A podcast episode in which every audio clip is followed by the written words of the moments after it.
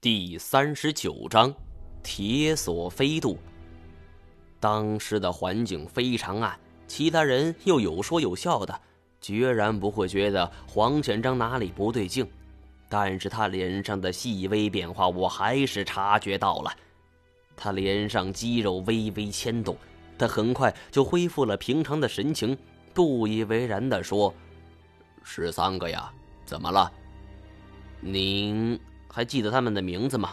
呵，不是说了吗？除了叶欣欣和文天涯，我谁都不记得了。文天涯这个名字有点怪，充满了浓浓的江湖味道。看来这件事情过后，我还要好好的查一查一个人才是。还有就是这支科考队，所有人都懂得南蒙秘文，而这一点绝没有那么简单。他们的目的看似是寻求某种科学考察，而实际上却是为了查核台汉国而来。我记得白拓曾经对我说过，南蒙秘文起源于龙军，就是在八百媳妇黄林里寻龙的过程中发明的这种文字。过去七百多年，一群行业本不相关的科学家却都通晓这种秘文，这绝对不是巧合能够解释得通的。我想，他们都精通南蒙秘文，甚至可以流利的来交谈。其原因有两个：第一，这些人是为了科学考察的机密性，特意学习了这种文化语言；而第二种，他们这些人本就会南蒙秘文，只是找个合适的机缘凑在一起罢了。第一种可能性几乎是完全不存在的，为了机密性。完全可以学习另一种语言，甚至是外语都可以，不必非得用南蒙秘文。难道是第二种可能性？这些人本来就精通南蒙秘文，只是为了一个目的而走到了一起。我越想越觉得存在这种可能性非常大。就像我们这一行夹大锅饭，金锁他们那儿夹喇嘛，同行找同行。那完全就是一个道理嘛，但是这样也说不通。这些人虽然都是科学家，但是每一个人专业不同。我相信你让一个数学家和一个文学家坐在一起讨论专业，那这两人不打起来，已经是对得起广大人民群众了。我的内心深处有了一个颇为大胆的想法。这些人本来就不是为了什么科学考察，很可能就是为了传说中的龙来的。我想到了老赖的那张照片，康熙瓦盒中那个金红色的身影。不过进来这里这么久了，除了长相恐怖的人面鸮，我也没遇到传说中像龙的东西。那条金红色影子会是什么呢？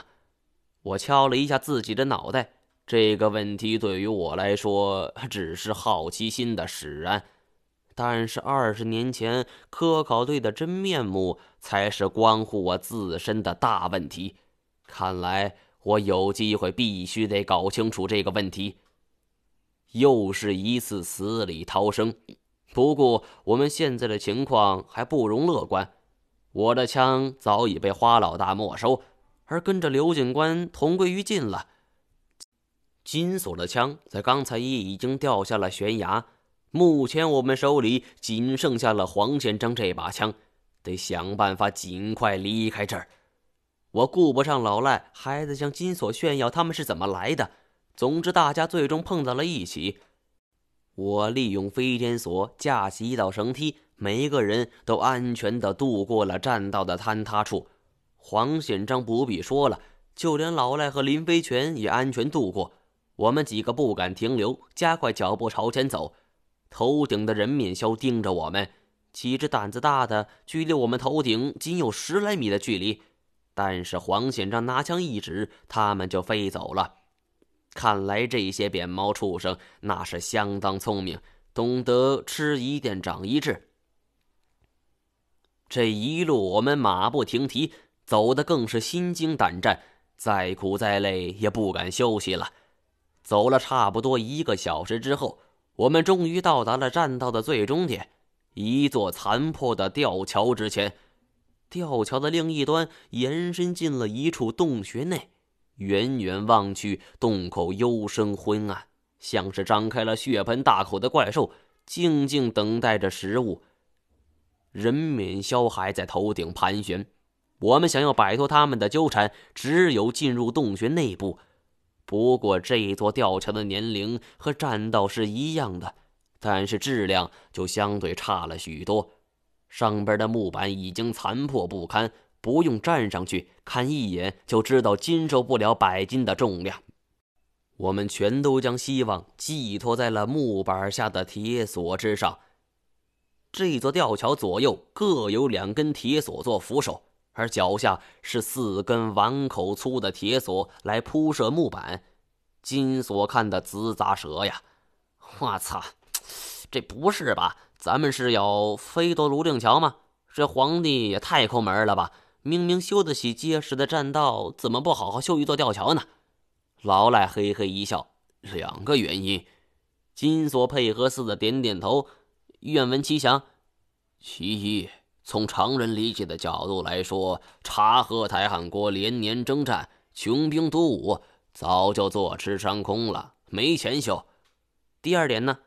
老赖问道。李老板，你是这行的行家呀，你想想看，咱们这几路人马分头并进，居然都能在这汇合，这说明了什么？金锁一拍脑门：“对呀，我怎么没想到？这不合逻辑呀！皇陵自古修的是越隐秘越好，而且最好是别人一辈子都发现不了。我顺着墓道爬进来就不用说了。”但是毛爷是从地穴钻出来的，你们也是顺着另一条路进来的，大家殊途同归，这有点说不过去呀。老赖拉长了音调道：“不，有一点能说得通，什么？故意的，修这座皇陵的目的是让人盗墓。这个结果一出来，我们都觉得不可思议。嗨，老赖。”你脑子秀到了，就说是皇帝，那是不愁吃不愁穿，做人敞亮人，那也不至于敞亮到这种地步吧？我还没听说哪个皇帝死后巴不得让人爬坟呢。如果埋在这儿的是你的仇敌呢？老赖提出了自己的看法，而这话一出口，我们都哑然了。既然是你的仇敌，你为什么要埋他？这是我们最不能理解的，所有人都面面相觑，但是老赖却认定这很有可能。我陷入了沉思。我最初进入地穴，铜壁上写满了南蒙密文，而且阳光照射之下会发出光芒，这很可能是古时候神话王权的把戏。而如果老赖所说的成立，那么这一点是无论如何也解释不通的。先过桥。太监在一旁冷冷的说出了这三个字。抬头一看，那些人面鸮还阴魂不散的跟着我们。没时间在这儿纠结了，我们当下小心翼翼的就过了桥。为了以防万一，太监主动提出断后，黄宪章则负责照顾同样年老的老赖。我和金锁一前一后，将林飞泉夹在中间。六个人依次过桥。事实证明，这桥的质量真不怎么样。走了没几步，已经断了几块木板，有的地方甚至我们还没走呢，仅凭几下震动，就已经碎成了木粉看样子，只能是踩着铁锁前进了。我从心里希望这些铁锁足够结实，别再发生什么意外了。只要能够钻进前边的地穴，人面鸮就拿我们没有办法了。按照洞口的大小来说，勉强挤进两个人已经很不简单了，而人面鸮那庞大的身躯绝对没有挤进去的可能。人面鸮似乎也识破了这一点，一只人面鸮突然就发出了凄厉的惨叫。他们竟然群拥而上。像是一架架俯冲轰炸机呼啸而来，黄显章抬手就是一枪，吼道：“快过桥！”军人自然有一股威慑力，加上情况紧急，我们都不由得加快了行进的步伐。金锁更不知道从哪儿来的力气，他竟然可以不扶扶手，像是施展了轻功水上漂，一路小跑就到了洞穴的面前。可见，在生死关头，人的潜力真是不可估量的。率先到达的黄宪章先掩护老赖和金锁进入洞穴，接着开枪掩护我们。我可倒了八辈子血霉了。我前边是林飞泉这孙子，只见他双腿不断哆嗦，拉着扶手就瘫在了铁索之上，脸都吓白了，带着哭腔喊：“我死定了，我死定了，妈妈呀！”竟然一步都走不动，我真想一脚就把这孙子给踹下去。人面鸮扇动着巨大翅膀，几次从我身边掠过。尽管身后有太监保护，但他此刻被三四只人面鸮纠缠住了，分身无暇。而黄宪章那边也是极力阻止着人面鸮冲上洞穴门口的空地。一旦空地失守，我们就成了待宰的羔羊。一只人面鸮见我们这一环是最薄弱的，一阵翅膀好似离弦的箭般就飞了过来。我赶紧一低头，借着铁锁扶手的掩护，才躲了过去。而正是这一低头，我看见了别在林飞泉腰间的一把工兵铲。只见人面鸮一个大回旋，兜了回来，两出利爪朝我面门而来。我也就不客气了，一铲子就削了过去。人面鸮很是机警。再加上我身手没办法跟太监相比，他只是一扇翅膀就躲了过去。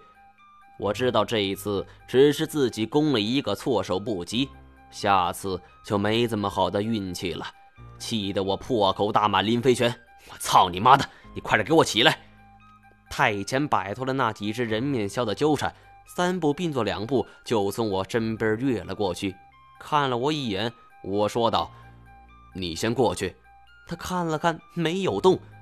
看来只有一个办法了，我和太监两个人把他给架过去。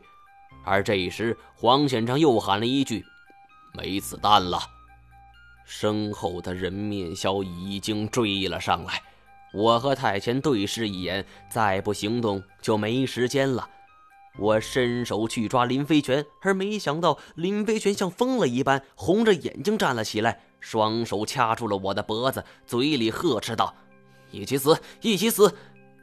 这一件事情发生的太过突然，我都没有思想准备。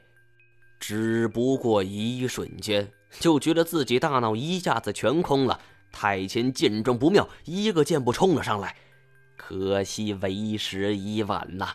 林飞泉掐着我的脖子，一个翻身，我俩就一起跌入了。深渊之中。